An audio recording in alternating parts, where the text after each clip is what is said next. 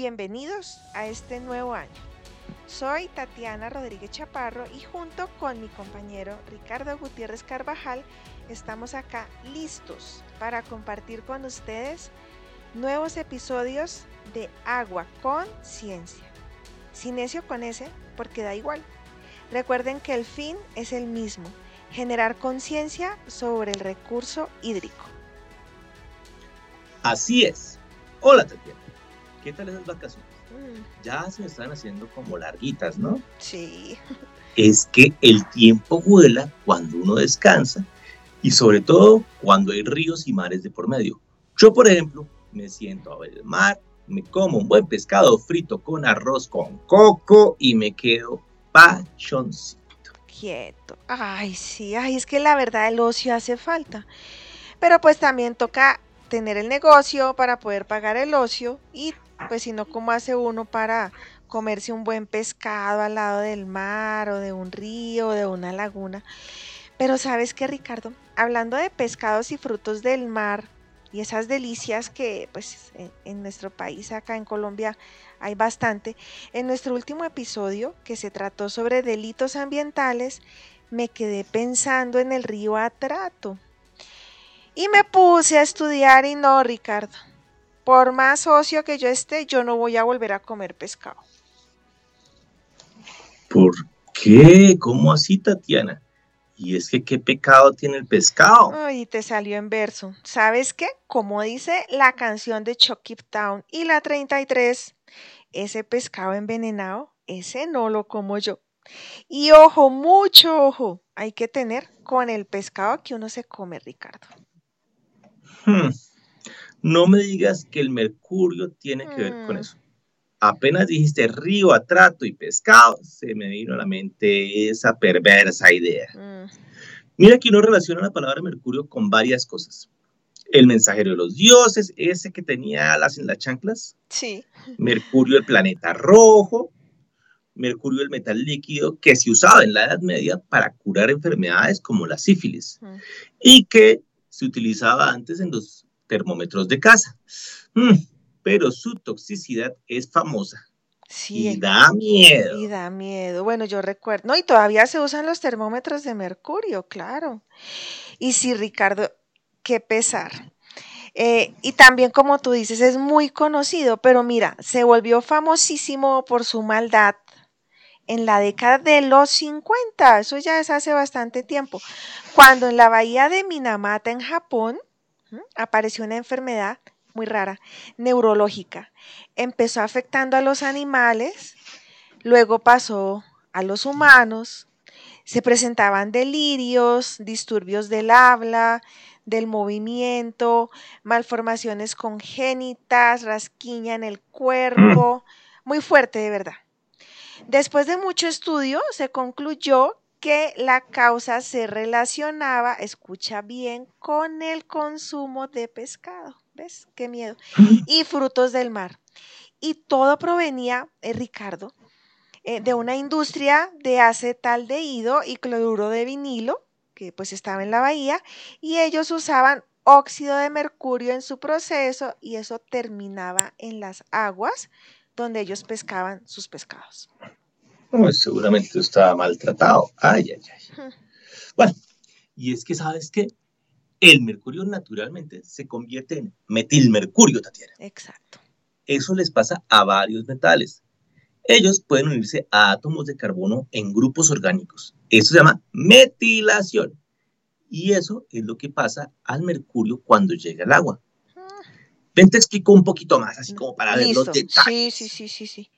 El metilmercurio en el agua se incorpora a la cadena trófica porque es liposoluble, o sea, se, es soluble en la grasita. Y se mueve fácilmente por las membranas de los animales y de los humanos. Y de los humanos. Se bioacumula casi con un factor de 3000 veces.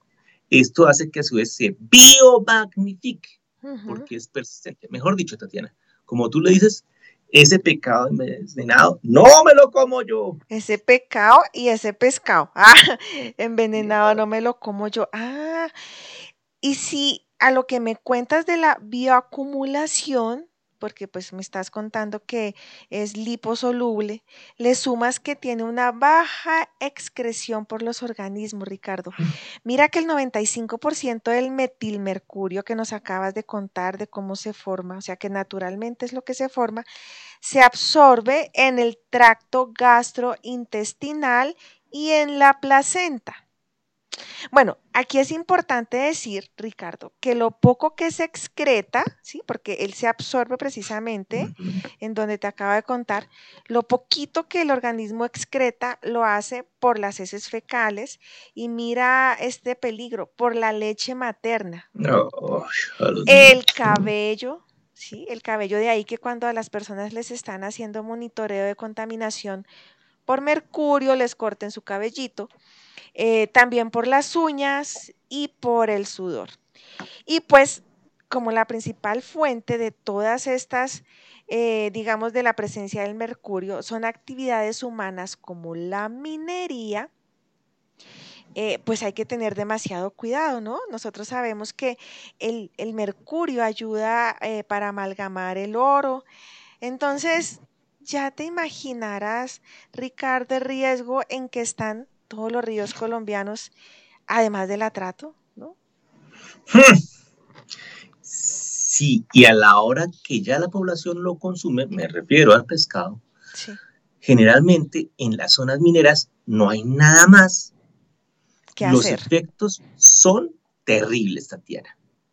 Si son leves, puede dar algo así como temblores, ataxia, que es falta de equilibrio, debido a los daños cerebrales. ¿Cómo así? ¿Esos son los leves?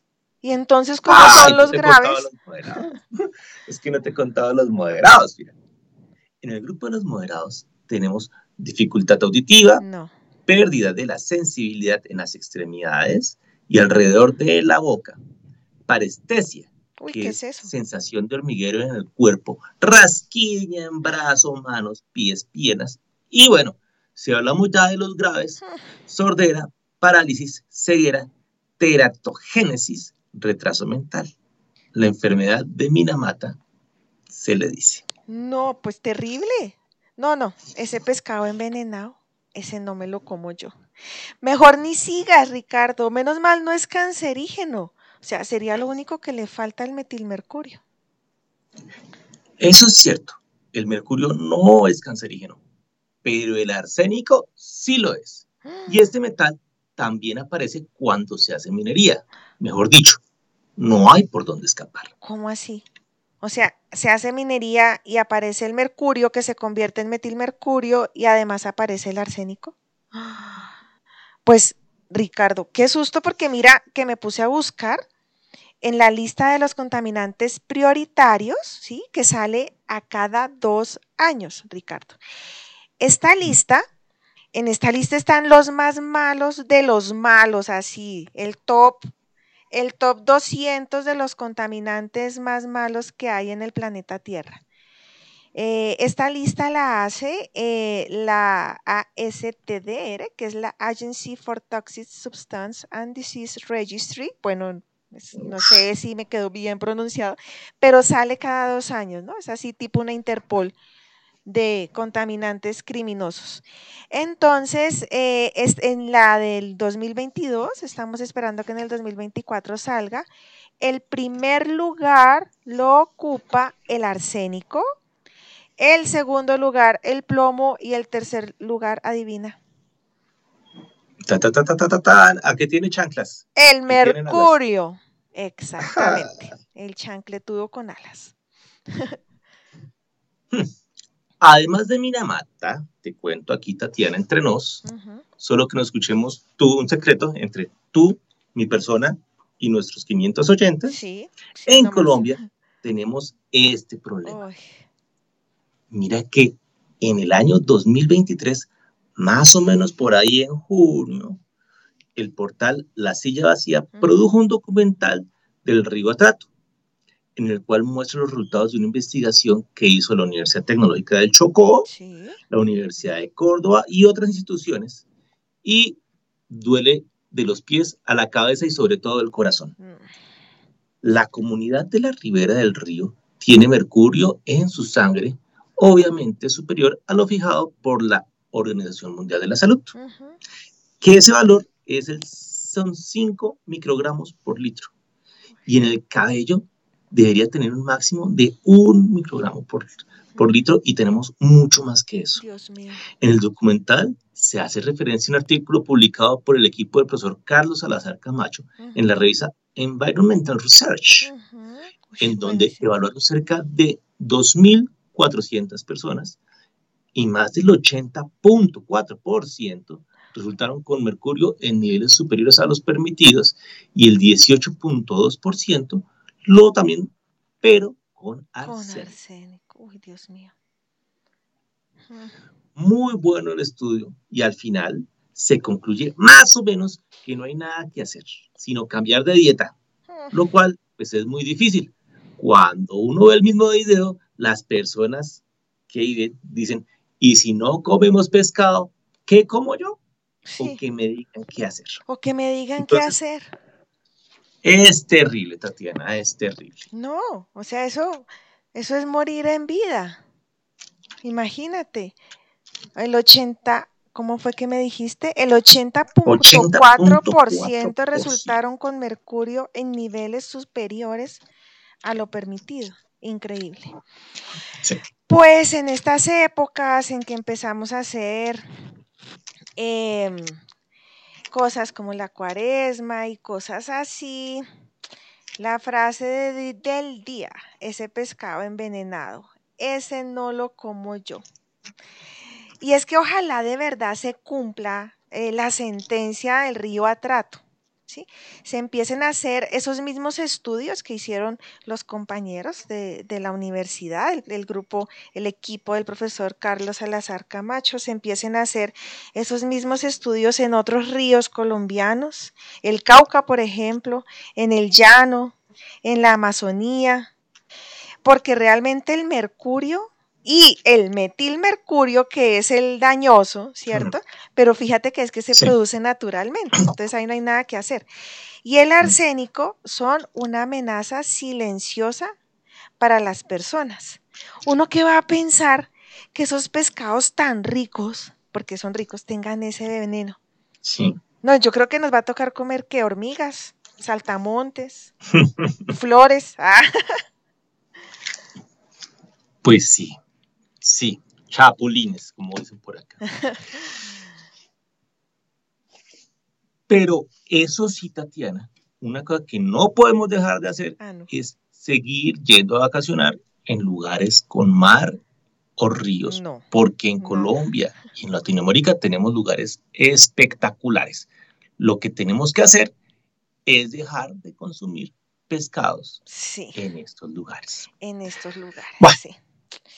Hemos llegado al final de este episodio pasado por metales pesados y bien pesados, de esos que le caen mal a uno al estómago. Heavy metal. Aprendimos heavy metal, sí señor.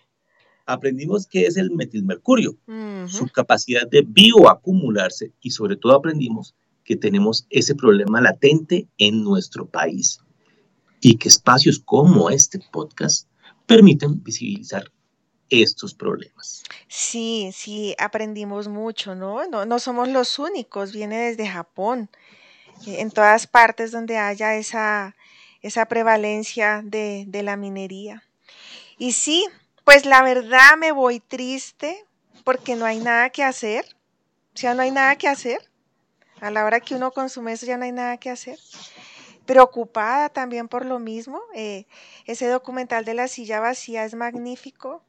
Eh, bueno, yo solo espero que, que, como tú dices, en estos espacios se visibilice el problema, ¿cierto? Y pues también pedirle a todos los que nos han seguido, los nuevos por seguir, eh, vamos a empezar otro nuevo año con grandes expectativas en este año con, con este proyecto de podcast. Sigan con nosotros en esta nueva temporada. Eh, no olviden dar clic en la campanita, recomendarnos, escucharnos. Ahora también ya estamos, Ricardo, en Apple Podcast. Y bueno, soy Tatiana Rodríguez Chaparro y esto fue Agua con Ciencia. Chao. Chao.